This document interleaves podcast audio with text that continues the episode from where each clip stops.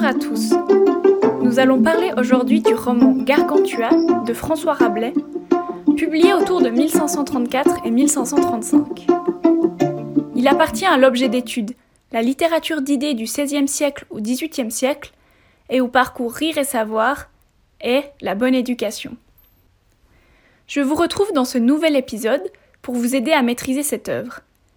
L'idée est qu'après ce temps passé avec moi, vous soyez suffisamment à l'aise avec l'œuvre pour très bien vous en sortir lors de vos examens, à l'oral comme à l'écrit.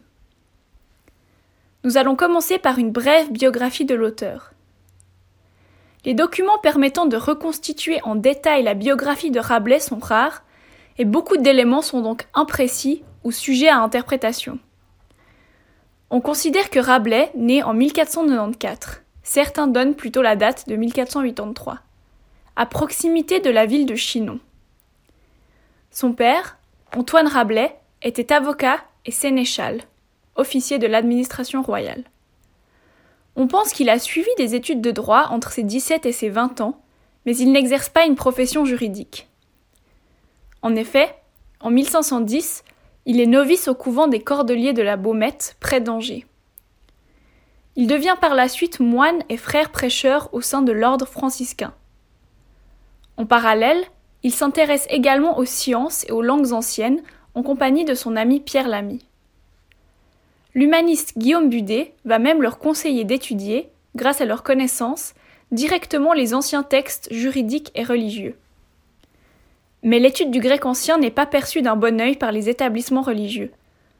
En 1523, la Sorbonne interdit l'étude du grec ancien pour éviter de nouvelles interprétations du Nouveau Testament. Rabelais va voir ses ouvrages confisqués avant de les lui être rendus un an plus tard. En 1524, il passe chez les bénédictins de Maizet, où la culture occupe une plus grande place. Autour de 1530, il abandonne son habit de moine sans autorisation ecclésiastique pour suivre des études de médecine à l'université de Montpellier, de laquelle il sort rapidement bachelier. Cette renonciation à sa confession est nommée crime d'apostasie. Dès 1532, il exerce la médecine à l'hôpital Notre-Dame de la Pitié de Lyon en se basant sur les textes grecs de Galien et d'Hippocrate, médecins antiques qu'il lit en langue originale. Il pratique également la dissection et donne des conférences. Cette même année, il publie sous le pseudonyme d'Alcofribas Nazier, anagramme de François Rabelais, Pantagruel, son premier roman, qui sera condamné comme livre obscène par la Sorbonne en 1533. Cet ouvrage raconte les aventures du géant Pantagruel et de son compagnon Panurge. Toujours en 1533, il publie Pantagrueline Pronostication, une parodie de l'astrologie divinatoire. Entre 1533 et 1536, il voyage à deux reprises à Rome grâce à son statut de médecin, en compagnie de l'évêque Jean du Belay, le cousin du poète Joachim du Belay. Il y étudiera la botanique et la topographie de la ville et rencontrera les milieux diplomatiques pour le compte de son protecteur et mécène Geoffroy d'Estissac. Par ailleurs, le pape Paul III l'autorisera officiellement à poursuivre son activité de médecin. Il publie Gargantua entre 1534 et 1535. Ce texte fait suite à son premier ouvrage car il met en scène le père de Pantagruel. Les deux ouvrages présentent des structures et des thématiques similaires, dont le parcours du héros, le thème de la guerre et la parodie des romans médiévaux. Néanmoins, Gargantua paraît plus élaboré, notamment dans l'approfondissement des thématiques de l'éducation et de la guerre. En 1537, il est promu docteur en médecine et se consacre pleinement à son activité de médecin. Il est entre autres médecin du gouverneur du Piémont, Guillaume du Belay, entre 1540 et 1543. En 1542, il fait rééditer Pantagruel et Gargantua à Lyon en modifiant certains passages qui attaquaient trop directement les théologiens de la Sorbonne. Malgré ces modifications, les ouvrages demeurent censurés. En 1546, c'est au tour du tiers livre, son troisième roman, d'être censuré pour hérésie. Par prudence, il choisit de se retirer hors du royaume, à Metz, et se place sous la protection du cardinal Jean du Belay. Il voyage une dernière fois en Italie en compagnie de ce dernier entre 1547 et 1549. Sa première version du quart-livre est publiée pendant son absence en 1548, suivie par la Sciomachie en 1549 et la version finale du quart-livre en 1552, à nouveau condamnée par la censure. En 1550, Calvin accuse l'auteur d'impiété dans son traité des scandales. Rabelais meurt en 1553 et son cinquième et dernier livre sera publié en 1564. Nous allons continuer avec les contextes historiques et littéraires de l'œuvre, en commençant par le contexte politique et religieux. Au XVIe siècle, le royaume de France est prospère et affirme sa puissance aux côtés du Saint-Empire romain germanique et du royaume d'Espagne, tous deux contrôlés par les Habsbourg, ainsi que des divers autres royaumes européens. En 1494, Charles VIII engage la série des guerres d'Italie en tentant de conquérir le duché de Milan. En septembre 1515, la victoire française lors de la bataille de Marignan, menée par François Ier, couronné roi de France quelques mois plus tôt, marque la fin de ce premier conflit. Le souverain est l'une des personnalités les plus marquantes de la Renaissance. Il a obtenu des victoires militaires décisives et la cour a activement soutenu la production artistique et littéraire du siècle. En effet, il a été le mécène de Léonard de Vinci, et sa sœur, Marguerite de Navarre, a apporté son soutien à divers écrivains, dont Rabelais. En parallèle, la religion connaît de profonds bouleversements. En 1517, Martin Luther, un moine allemand, publie sur la porte de l'église de Wittenberg ses 95 thèses contre les indulgences, les indulgences étant l'argent récolté par le clergé pour garantir aux fidèles une place au paradis. Un événement fondateur de la réforme protestante en Europe. Considéré comme un hérétique, il est excommunié en 1520. Cette nouvelle religion se construit en opposition au catholicisme, dont elle dénonce notamment la corruption. Le protestantisme cherche à revenir aux sources du christianisme en s'appuyant sur les textes originaux. Cette profonde rupture au sein du christianisme va mener aux guerres de religion qui ont marqué le royaume de France entre 1562 et 1598. En 1519, Charles Quint est nommé empereur du Saint-Empire et règne sur un immense territoire comprenant, en plus de l'Empire, l'Espagne et ses colonies, les Pays-Bas et quelques possessions en Italie. Les conflits entre les deux grands souverains européens s'intensifient et François Ier est fait prisonnier par Charles Quint à Pavie en 1525. Il sera libéré l'année suivante en échange de lourdes concessions politiques. Ces conflits incessants entre Charles Quint et François Ier pour le contrôle de l'Europe, et particulièrement celui de l'Italie, ne prendront fin qu'en 1538. En 1533, Calvin adhère à la Réforme, et en 1534, l'affaire des placards protestants éclate.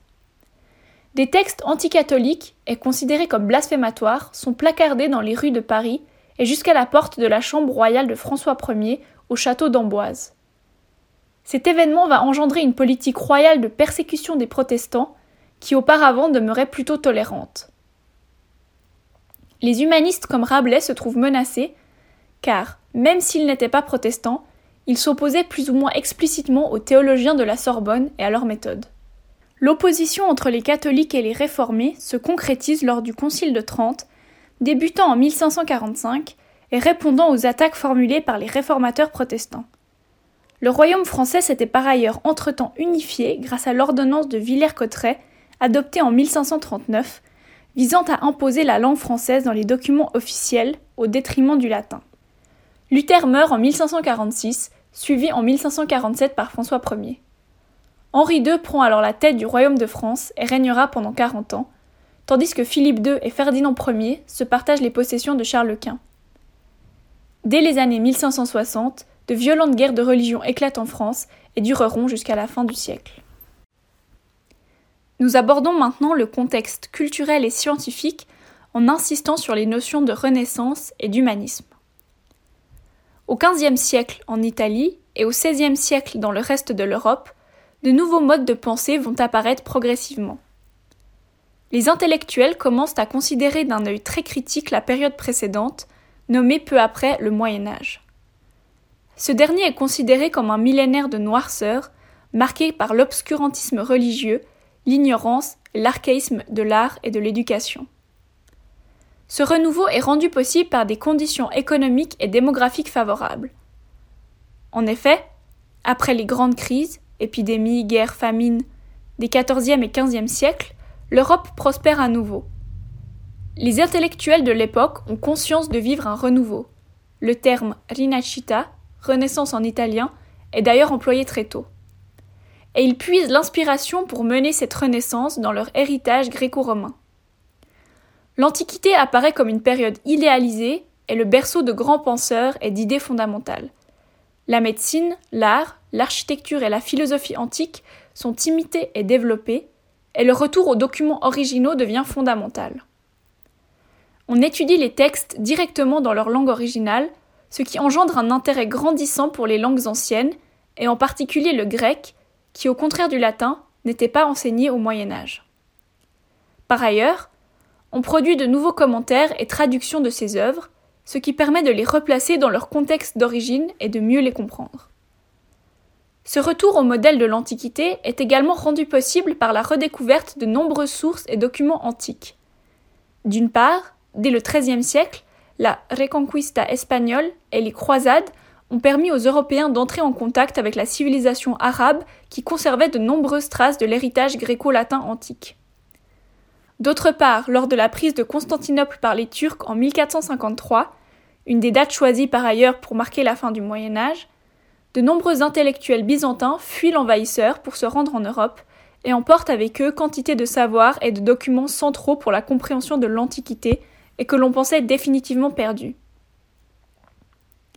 L'art et les sciences connaissent un développement considérable, notamment perceptible, pour le domaine artistique, dans le perfectionnement de la perspective et de l'architecture, ainsi que pour la science, dans le progrès des connaissances anatomiques. Plusieurs découvertes et développements techniques, scientifiques et géographiques vont participer à une nouvelle conception du savoir et plus généralement de l'homme. Dans un premier temps, Gutenberg révolutionne l'imprimerie autour de 1450 en reprenant l'idée, déjà développée en Corée, d'utiliser des caractères mobiles réutilisables en métal pour produire rapidement différents exemplaires d'un ouvrage. Cette innovation, couplée à l'invention de la presse à imprimer et l'élaboration d'une nouvelle encre, transforme le rapport au savoir. Les livres, et donc les idées, peuvent désormais circuler beaucoup plus librement et sont accessibles à une frange plus large de la population. Par ailleurs, les théories sur l'héliocentrisme, la théorie selon laquelle la Terre tourne autour du Soleil, développée par Copernic dans son ouvrage De Revolutionibus Orbium Coelestium, publié en 1543, ainsi que les grandes découvertes des XVe et XVIe siècles, provoquent une extension des frontières du monde connu. En effet, des navigateurs comme Christophe Colomb ou Fernand de Magellan ont permis de découvrir de nouvelles terres et de nouvelles routes, ce qui a considérablement remodelé les relations, notamment commerciales, entre les diverses régions du globe. L'homme, qui semblait au Moyen Âge être le simple instrument du projet divin, gagne en importance. Cette reconsidération de la place de l'homme va être primordiale au XVIe siècle et donner lieu à un mouvement intellectuel central de la Renaissance, l'humanisme. Ce dernier se caractérise par une volonté de replacer l'homme au cœur de la création et comme étant la mesure de toute chose. Il met l'accent sur la dignité de l'homme et son épanouissement, étant vers un modèle de perfection humaine. L'être humain devient acteur de son propre destin et non plus l'élément d'une volonté extérieure. Pour parvenir à cet idéal, l'outil le plus important devient l'éducation. C'est par cette dernière que l'homme peut se perfectionner et former à terme une société meilleure. La formation revendiquée par les humanistes se veut universelle. On étudie les langues étrangères, mais aussi les langues anciennes, pour consulter directement les textes antiques originaux. Les sciences humaines et naturelles, de même que le droit, la médecine, la politique et les mathématiques, et enfin, on ne néglige pas l'éducation physique. L'étude des sciences et de la religion demeure donc primordiale pour se défaire des dogmes issus du Moyen Âge et adapter les savoirs et croyances aux valeurs nouvelles défendues par l'humanisme. L'humaniste, par l'accumulation de ses savoirs, sera en mesure de participer à la transformation de la société. Nous pouvons citer quelques figures centrales de l'humanisme, comme Marcille Fiquin, Erasme et son ouvrage L'éloge de la folie, Guillaume Budet, Montaigne et ses essais, Joachim du Belay et ses regrets, ou justement Rabelais. Ces penseurs, en particulier Erasme et Budé, vont inaugurer à la fin du XVe siècle une réforme profonde dans les études de théologie, de droit et d'histoire, grâce notamment à un retour aux textes anciens. Nous allons maintenant rapidement résumer l'œuvre. L'ouvrage débute par un prologue dans lequel l'auteur s'adresse directement au lecteur en lui livrant quelques clés de lecture. Il l'invite à se plonger véritablement dans le texte et donc de privilégier une lecture allégorique plutôt que littérale afin de dégager le sens profond de l'œuvre. Le récit commence ensuite par la description de la naissance puis de l'enfance du géant Gargantua en compagnie de ses parents Gargamel et Grand Gousier. Le jeune garçon se démarque tout de suite par son gigantisme et son goût prononcé pour la nourriture et la boisson. Il suit d'abord l'enseignement de deux sophistes. Les premières éditions parlaient de deux théologiens, qu'on peut donc assimiler aux penseurs de la Sorbonne, qui se contentent de lui faire apprendre ses leçons par cœur.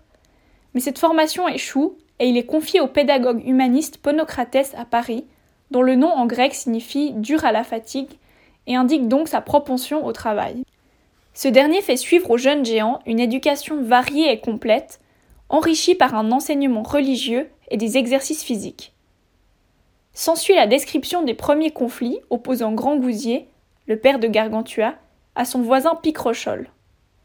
Ce dernier rassemble une armée et envahit le royaume de son ennemi. Grand Gousier, mu par une volonté pacifiste, tente par tous les moyens de le raisonner, mais rien n'y fait, et Picrochole s'obstine à vouloir continuer la guerre et déclare même vouloir s'emparer de l'univers. Le géant se voit alors contraint d'appeler son fils Gargantua à l'aide, et ce dernier prend les rênes du combat, aidé par son compagnon, le frère Jean des Entomeurs, dont le nom fait référence au hachis, entamure signifiant hachis, désignant sa capacité à engloutir, mais également l'état dans lequel il laisse ses ennemis. Les deux hommes font preuve d'un grand courage, remportent finalement la victoire et mettent un terme à la guerre. Gargantua cherche à remercier Frère Jean pour son soutien et désire lui attribuer une abbaye dans la région. Ce dernier refuse mais souhaite fonder une nouvelle abbaye nommée Thélème. Cette abbaye utopique a pour devise Fais ce que tu voudras et, ouverte sur le monde, elle accueille des hommes et des femmes de tout horizon. Elle est opposée en tout point au modèle traditionnel du monastère. Elle ne possède ni mur, ni vœu de chasteté, de pauvreté ou d'obéissance. Le récit se termine sur la découverte d'une énigme intrigante trouvée dans les fondations de l'abbaye, dont Gargantua et Frère Jean s'efforcent à trouver le sens. Maintenant, je vais vous parler des thèmes principaux de l'œuvre, afin que vous puissiez, quel que soit le passage sur lequel vous tombez lors de vos épreuves, impressionner les experts à l'oral comme à l'écrit. Nous allons commencer par la notion de pacte de lecture. Le prologue introduit l'œuvre et en fait partie intégrante. Il illustre directement l'intention burlesque de l'auteur, c'est-à-dire le décalage entre un sujet et la manière de le traiter. Ce décalage est perceptible dès les premières lignes du prologue, dans lesquelles l'auteur s'adresse au lecteur en ces termes. Buveur très illustre et vous, vérolé très précieux. Le ton théâtral et sérieux, renforcé encore dans la suite de la phrase par la mention du banquet de Platon, œuvre philosophique antique centrale, entre en tension avec les termes vulgaires de buveur, vérolé, et à la fin du prologue, vie d'âne, qui désigne tous le lecteur. Par la suite, l'auteur défend une forme de dualité en montrant en quoi la conciliation du plaisant, c'est-à-dire la possibilité de plaire en amusant et en faisant rire, et du sérieux est possible. Il choisit les exemples des Silènes et de Socrate pour illustrer son propos. Il compare en effet les petites boîtes antiques, ainsi que la figure mythologique dont elles tirent leur nom, aux célèbres philosophes dans la mesure où leur aspect paraît amusant ou peu sérieux, au contraire de leur intériorité qui montre leur importance et leur richesse. Alcibiade faisant l'éloge de son précepteur Socrate, le déclare semblable aux silènes. Les silènes étaient jadis de petites boîtes. Au-dessus étaient peintes des figures amusantes et frivoles. Mais à l'intérieur, on conservait les fines drogues comme le baume, l'ambre gris, la môme, le musc, la civette, les pierreries et autres produits de grande valeur. Alcibiade disait que tel était Socrate, parce que, ne voyant que son physique et le jugeant sur son aspect extérieur, vous n'en auriez pas donné une pelure d'oignon, tant il était laid de corps et ridicule en son maintien. Mais en ouvrant une telle boîte, vous auriez trouvé au-dedans un céleste et inappréciable ingrédient, une intelligence plus qu'humaine, une force d'âme prodigieuse, un invincible courage. Le narrateur insiste sur la nécessité de ne pas juger un élément sur son extérieur tant que l'intériorité ne nous est pas révélée. Le plaisant et le sérieux peuvent être conciliés au sein d'un même objet ou individu. Cette constatation s'applique directement à l'ouvrage que le prologue introduit. L'auteur souligne en effet une discordance entre l'extérieur du livre et son contenu. Les titres laissent à penser à des histoires frivoles et superficielles, mais l'auteur invite le lecteur à dépasser les apparences pour se plonger véritablement dans le contenu de ses ouvrages. À quoi veut aboutir, à votre avis, ce prélude, ce coup d'envoi? C'est que vous, mes bons disciples, et quelques autres folles en disponibilité, lorsque vous lisez les joyeux titres de certains livres de notre invention, comme Gargantua, Pantagruel, Fespeinte, La dignité des braguettes, des pois au lard assaisonnés d'un commentaire, vous jugez trop facilement qu'il n'y ait question au-dedans que de moqueries, pitreries et joyeuses menteries, vu qu'à l'extérieur l'écriteau, c'est-à-dire le titre, est habituellement compris, sans examen plus approfondi, dans le sens de la dérision ou de la plaisanterie. Mais ce n'est pas avec une telle désinvolture qu'il convient de juger les œuvres des humains. C'est pourquoi il faut ouvrir le livre et soigneusement peser ce qui y est exposé. Les matières traitées ici ne sont pas aussi frivoles que au-dessus, le titre le laissait présumer. Il exhorte le lecteur à dépasser la simple lecture littérale pour accéder à un niveau supérieur grâce à une lecture allégorique. Et, en supposant que, au sens littéral, vous trouviez une matière assez joyeuse et qui corresponde bien au titre, il faut pourtant ne pas s'arrêter là, comme enchanté par les sirènes, mais interpréter dans le sens transcendant ce que peut-être vous pensiez être dit de verve. Pour appuyer son propos, il compare le lecteur à un chien jouant avec un os, afin d'en l'encourager à extraire la substantifique moelle de l'ouvrage. Sur un mode ludique d'échange avec le lecteur, l'auteur offre une véritable clé de lecture à son lecteur. Nous abordons maintenant les thèmes du gigantisme et du bas corporel. Dans un ouvrage mettant en scène des géants, le gigantisme occupe clairement une place centrale. Tout semble faire écho à une forme d'excès. Dans un premier temps, les noms des parents du héros font directement allusion à leur énorme appétit et à leur immense gosier, Grand Gousier et Gargamel. Quant à Gargantua, l'origine de son nom est expliquée au chapitre 7. L'enfant ne cessant pas de demander À boire, à boire, son père s'écria Quel grand tu as en référence à son gosier. Comme nous aurons l'occasion de le voir par la suite, l'onomastique, c'est-à-dire la création de noms de personnages, revêt toujours une dimension symbolique importante chez Rabelais. Le gigantisme est surtout perceptible dans les énormes quantités de nourriture et de boissons ingurgitées par les personnages. L'importance de la boisson et de la nourriture est perceptible tout au long du récit, notamment dans le motif du banquet, très présent dans l'œuvre. Les chapitres 4 et 5 sont très représentatifs de cette tendance. Cette quantité énorme de nourriture est soulignée à plusieurs reprises par le narrateur qui l'illustre à l'aide de chiffres. Par exemple, Gargamel, enceinte de Gargantua, mange une quantité phénoménale de viande. Ces bœufs gras, ils en avaient fait tuer 367 014, au chapitre 4. L'allaitement de Gargantua nécessite également 17 913 vaches de Ponty et de Bréhémont, au chapitre 7. Ces chiffres hyperboliques ont une portée comique certaine. Le gigantisme est aussi incarné par la jument géante du chapitre 16. Elle était grande comme six éléphants. Sa queue était à peu de choses près aussi grosse que la pile Saint-Marc, près Langeais. La jument fut amenée par mer dans trois caracs et un brigantin. Par ailleurs, le bas corporel est omniprésent dans le texte, dans la multiplication des allusions scatologiques et sexuelles. Le terme scatologie désigne des propos dans lesquels il est question d'excréments, d'urine et de paix. L'humour scatologique est très répandu, et Rabelais poursuit une tradition déjà longue dans ses ouvrages.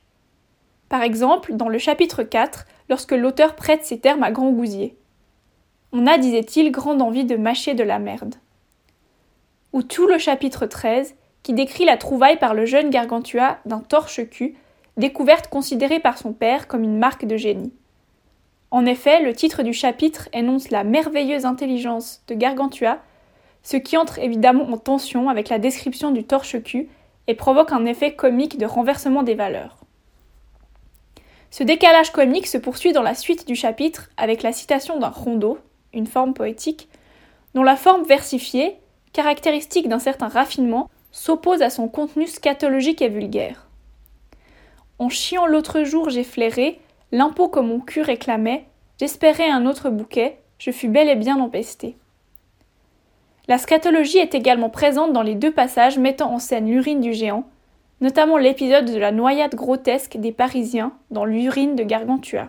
Le décalage comique est perceptible dans de très nombreux autres passages de l'œuvre, comme l'épisode du voyage dans la forêt en compagnie de sa jument. Ce passage, emprunté aux grandes chroniques, est caractérisé par une tonalité héroïcomique, c'est-à-dire qu'elle traite un sujet vulgaire sur le ton de l'épopée. En effet, on y retrouve le vocabulaire du combat chevaleresque, dégainé, assaut, qui correspond à la tonalité épique, alors que la jument se débarrasse simplement de mouches. La forêt est décrite comme un coupe-gorge et l'acte de la jument comme une manière de venger l'honneur des autres bêtes attaquées par les mouches. Le thème du voyage apparaît central et constitue la première étape d'une éducation moderne opposée à l'enseignement scolastique privilégiant l'immobilisme. Par ailleurs, les mouches et frelons semblent être une métaphore des théologiens de la Sorbonne, reprise de chez Erasme. En plus du comique scatologique et du renversement burlesque, les allusions sexuelles sont très présentes dans le roman, comme dans le dialogue entre Gargamel et Grand Gousier au chapitre 6, ou encore l'évocation de la fille d'Octave dans le chapitre 3 décrivant la grossesse de Gargamel. Ainsi, Julie, fille de l'empereur Octave Auguste, ne s'abandonnait à ses tambourineurs que quand elle se sentait grosse, de la même façon que le navire ne reçoit son pilote que lorsqu'on l'a calfaté et chargé. Cette importance du gigantisme, de la nourriture et du bas corporel se comprend dans une dynamique d'exaltation des sens. On assiste à une satisfaction joyeuse des besoins corporels qui devient source de réjouissance. Cette association des géants avec un excès, notamment culinaire, est encore perceptible aujourd'hui en français dans l'usage des adjectifs pantagruéliques et gargantuesques, devenus des termes stéréotypés pour désigner notamment la goinfrerie. C'est d'ailleurs Rabelais lui-même qui invente le terme de pantagruélisme, ce qui n'est qu'un exemple de la richesse de l'invention lexicale dans Gargantua. En effet, des centaines de mots ou de sens nouveaux de mots sont attestés dans l'œuvre. Néanmoins, derrière ce gigantisme utilisé dans un but comique, il est nécessaire de souligner que Gargantua conserve tous les traits humains. Ce n'est pas un monstre ridicule, mais un homme comme les autres, sous les traits d'un géant. Nous pouvons maintenant aborder le thème de la guerre, dénoncé par le rire. La guerre picrocholine, du nom de Picrochole, l'ennemi de Grand Gousier, qui signifie d'ailleurs bile amère, occupe 26 chapitres de Gargantua, c'est-à-dire presque la moitié de l'œuvre. Cette guerre, en plus de faire avancer le récit, permet de discuter d'enjeux moraux et politiques importants au XVIe siècle. L'idée de guerre juste est centrale au Moyen Âge et à la Renaissance et a occupé de nombreux penseurs. Dans le roman, Rabelais souligne la nécessité morale de mener cette guerre. En effet, Picrochole et ses troupes sont décrits très négativement et apparaissent comme les véritables ennemis. Au contraire de Grand Gousier, qui, animé par un certain attachement à la paix, tente à tout prix d'éviter le conflit. Il est en cela une figure du bon roi et peut être assimilé à François Ier. Son entrée dans le conflit est d'ailleurs présentée comme défensive beaucoup plus qu'offensive. La lettre qu'il écrit à son fils au chapitre 29 sert à justifier moralement les combats. Mon intention n'est pas de provoquer mais d'apaiser, ni d'attaquer mais de défendre, ni de conquérir mais de garder mes loyaux sujets et mes terres héréditaires sur lesquelles, sans cause ni raison, est entré en ennemi picrochole qui poursuit chaque jour son entreprise démente et ses excès intolérables pour des personnes éprises de liberté. Le comportement et les excès de Picrochole servent à légitimer la réaction de Grand Gousier. Ce dernier vise simplement à répondre à la menace et à restaurer la paix, et sa guerre apparaît donc juste, au contraire de la guerre tyrannique et injuste de son ennemi. Il cherche dès lors à mener une guerre efficace et stratégique visant à épargner le sang humain. Picrochole incarne par ailleurs l'image parodique du conquérant. À travers ce personnage, Rabelais s'attaque indirectement à l'empereur Charles Quint et sa politique d'expansion guerrière. Cette allusion est reconnaissable grâce à plusieurs éléments, comme la reprise au chapitre 33 du double motif des deux colonnes allemandes et de la devise plus outre, car Charles Quint avait pour emblème deux colonnes signifiant la grandeur de ses conquêtes, accompagné de la devise plus outre. Vous passerez par le détroit de Séville et dresserez là deux colonnes plus magnifiques que celles d'Hercule pour perpétrer le souvenir de votre nom. Et plus loin, dans le texte original, passant outre. En plus des réflexions politiques et morales, le burlesque rabelaisien trouve sa place jusque dans la description guerrière. Dans un premier temps, les scènes de combat épiques sont à comprendre comme des parodies de chansons de gestes et romans de chevalerie médiévaux. Nous suivons en effet le parcours traditionnel du chevalier, la naissance du héros, sa jeunesse et sa formation, son départ à la guerre et enfin ses victoires. Dans les scènes de bataille, le registre épique, caractérisé par des figures d'exagération et par le vocabulaire du combat, a pour but de montrer l'absurdité de la guerre et de ses causes. Par ailleurs, à la fin du chapitre 27, Rabelais fait directement référence à la chanson de Mogis, une chanson de geste mettant en scène un chevalier du nom de Mogis. Dans Gargantua, Frère Jean incarne un personnage comique omniprésent durant les scènes de combat. Le contraste apparaît très marqué entre sa fonction de moine et son ardeur guerrière lors des batailles. Le chapitre 27 contient une scène marquante dans laquelle frère Jean défend corps et âme son monastère, tandis que les autres moines se contentent de chanter pour éloigner l'ennemi. Aux uns il écrabouillait la cervelle, à d'autres il brisait bras et jambes, à d'autres il démettait les vertèbres du cou, à d'autres il disloquait les reins, effondrait le nez, pochait les yeux, fendait les mâchoires, on fonçait les dents dans la gueule, défonçait les omoplates, meurtrissait les jambes, déboîtait les fémurs, débésillait les fossiles. Le renversement ironique des signes, l'opposition entre son comportement et ses vertus morales supposées, est un des principaux ressorts comiques de ce chapitre. Une vision critique de la guerre peut être dégagée du roman. Dans un premier temps, la cause de la guerre, l'achat forcé de quelques foisses, apparaît complètement disproportionnée par rapport au combat conséquent qu'elle engendre. Rabelais cherche à parodier le ton de l'épopée pour décrédibiliser cette guerre sans fondement et qui apparaît d'autant plus injustifiée qu'elle oppose deux chrétiens censés vivre en paix. Cette parodie s'ancre principalement sur le personnage de frère Jean, dont nous venons de relever le potentiel comique. Le réalisme anatomique des massacres renforce l'absurde des combats. L'utilisation de termes anatomiques précis, permis par les connaissances médicales de Rabelais et sa pratique de la dissection, entre en tension comique avec les actes décrits. Si un autre cherchait son salut en fuyant, il lui faisait voler la tête en morceaux en le frappant à la suture occipito-pariétale.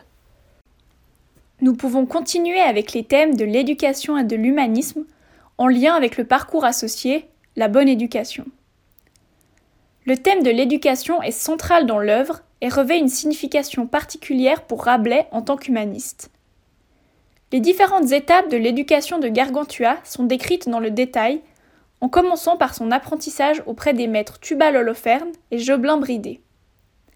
Rabelais profite de cet épisode pour mener une satire de l'enseignement médiéval.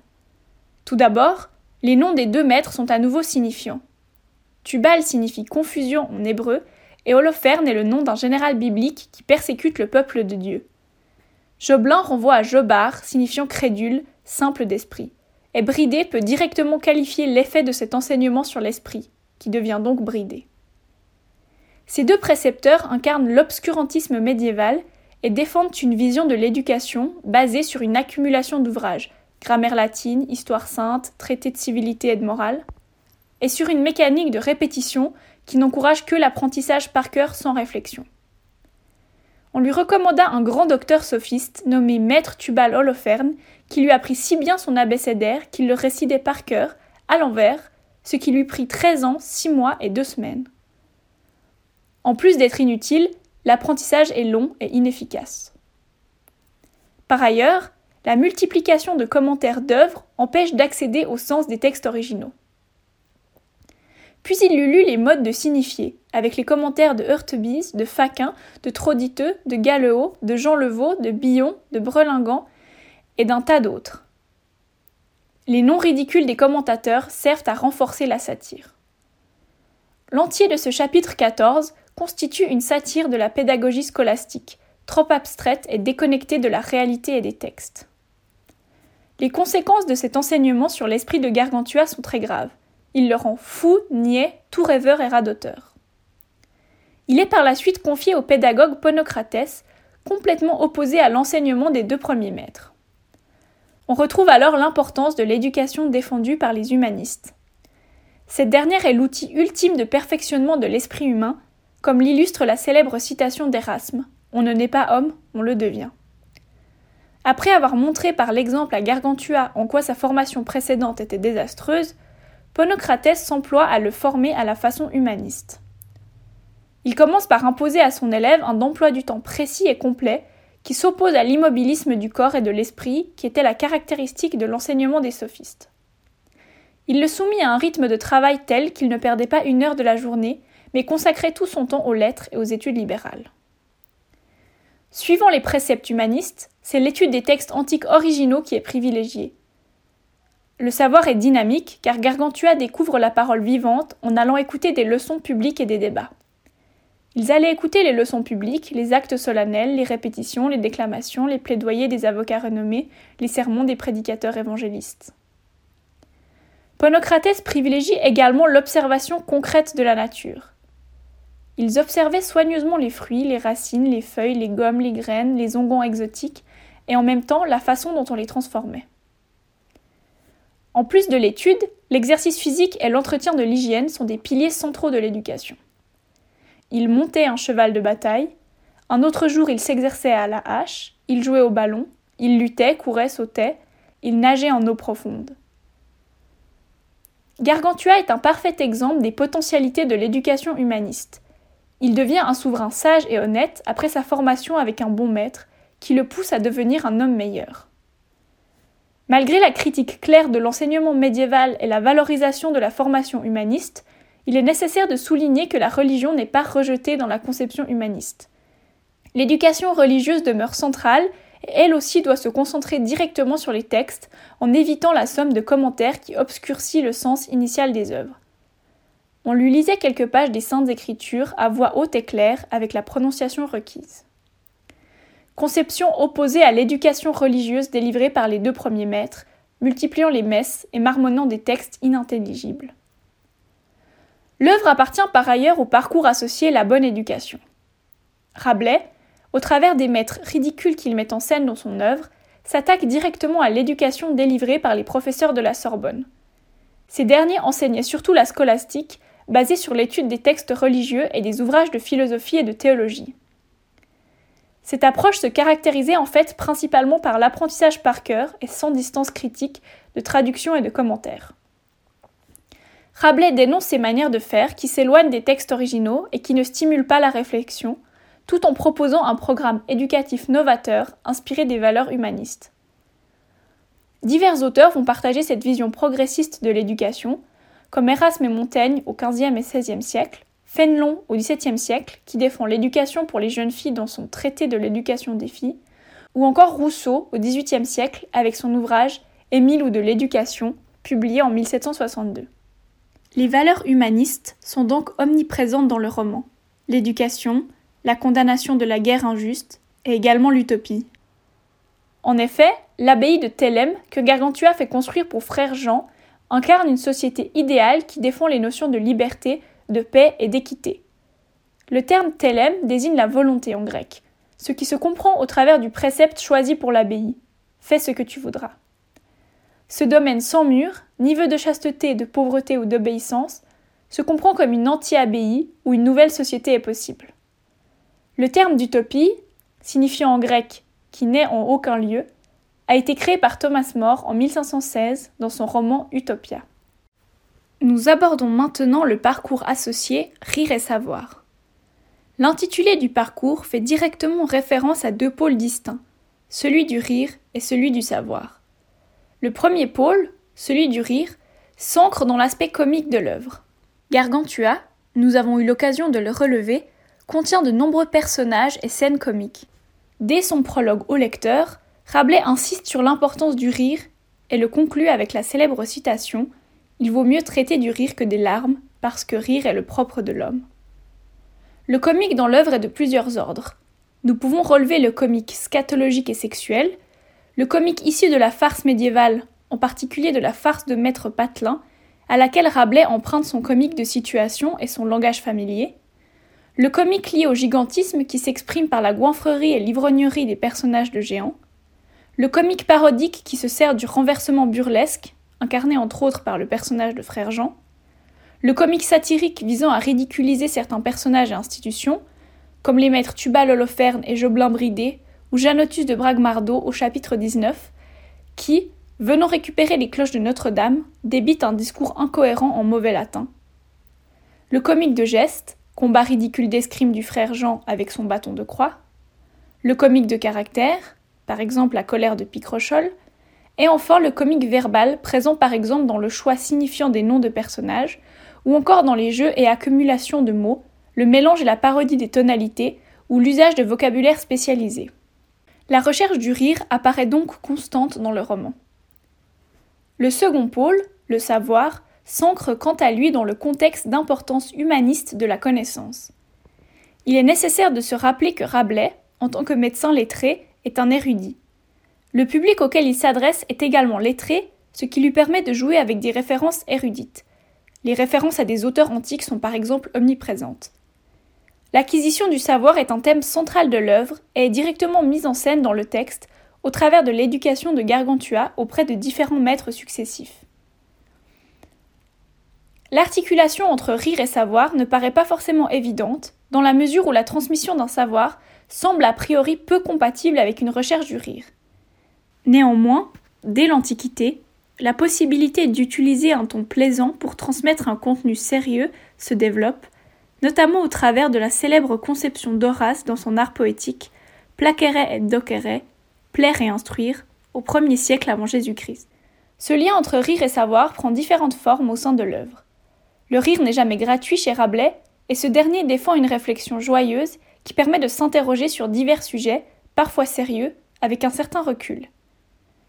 Dès le prologue, l'auteur revendique la possibilité double de son texte à faire rire tout en instruisant le lecteur.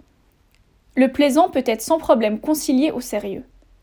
Par ailleurs, Rabelais utilise le rire et le comique comme une arme pour souligner le ridicule de personnages ou d'institutions. Sous couvert humoristique, la critique est réelle et soulève des enjeux importants. Le rire peut également se moquer du savoir, lorsqu'il vise par exemple les pédants qui se pensent au-dessus des autres, comme chez Molière et ses médecins. Le rire permet toujours de réfléchir à la condition humaine et d'instaurer une certaine distance critique.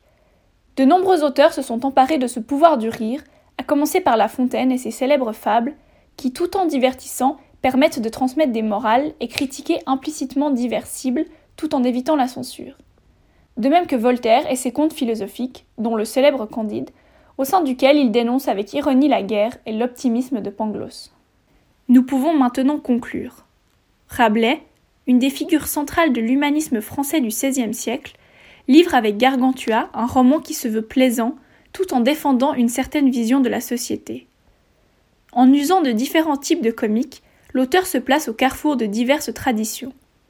Il recourt en effet à la fois aux motifs traditionnels hérités de la farce médiévale, comme les allusions scatologiques et au bas corporel, tout en défendant une vision humaniste dans sa condamnation d'un apprentissage stérile et dans la promotion d'un perfectionnement de l'esprit humain par l'éducation. Son ancrage dans la situation politique contemporaine grâce aux allusions à Charles Quint, ainsi que sa vision critique de la guerre ou de la religion, permettent de considérer l'œuvre comme un espace de réflexion sur la société changeante du XVIe siècle. Néanmoins, ces textes restent destinés principalement à plaire au lecteur, et en alliant le rire et le savoir, à stimuler sa réflexion, même s'ils demeurent difficiles à appréhender et ont donné lieu à de nombreuses interprétations différentes. Nous pensons notamment au chapitre 2 et 58, qui restent très énigmatiques. Rabelais a inspiré de nombreux auteurs majeurs des siècles suivants, dont Montaigne, La Fontaine, Voltaire ou encore Balzac. L'auteur britannique Jonathan Swift s'est par ailleurs inspiré de Gargantua pour élaborer le voyage de Gulliver. Rabelais est un auteur central de l'histoire littéraire française et ses œuvres ont connu une diffusion très importante, d'autant plus à une époque où l'imprimerie, et donc les livres, étaient beaucoup moins répandus qu'aujourd'hui. Pantagruel est par exemple réédité au moins huit fois entre 1533 et 1534, et ses romans se diffusent à des dizaines de milliers d'exemplaires. Les œuvres de Rabelais demeurent des témoins des bouleversements profonds que vit le XVIe siècle, à cheval entre le Moyen Âge et la Renaissance. J'espère que cela vous aura aidé et bon courage pour vos révisions.